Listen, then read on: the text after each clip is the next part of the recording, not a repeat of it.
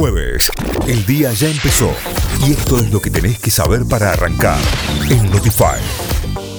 Auspicia este mixo de noticias. Cor 10 Mixo. Encontrarnos en Avenida O'Higgins 5450, Paseo de Compras Las Catalinas. Seguidos en Instagram como cor10.mixo y entérate de todas las novedades.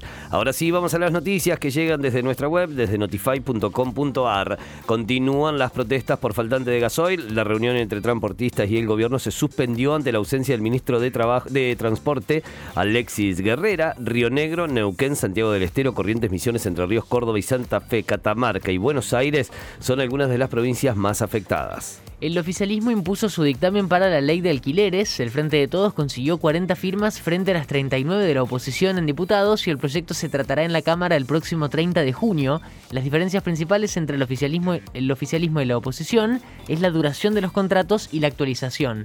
El Frente de Todos busca mantener los tres años de contrato y una actualización anual a partir del índice entre inflación y el aumento de salarios y los bloques opositores buscan volver a los dos años de contrato y a los ajustes semestrales acordados por las partes.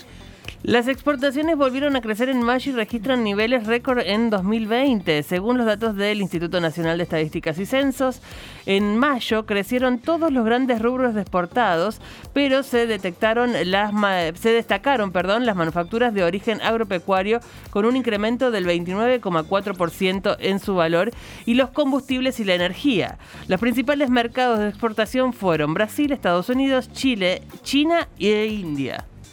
Pago al FMI con dinero fugado obtuvo dictamen de mayoría en diputados. El Frente de Todos logró imponer su dictamen de mayoría en un plenario de comisiones de la Cámara de Diputados sobre el proyecto que busca crear un fondo nacional para la cancelación de la deuda con el Fondo Monetario Internacional con dinero fugado al exterior, el cual tendrá vigencia hasta concluir el pago con ese organismo internacional. Talleres sufrió pero ganó por penales. La T empató sin goles ante Chaco Forever y se quedó con la definición por penales para clasificar a los octavos de final de la Copa Argentina.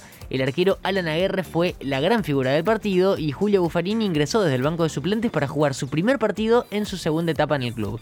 Ahora Talleres enfrentará al ganador del cruce entre Aldo Civi y Newells.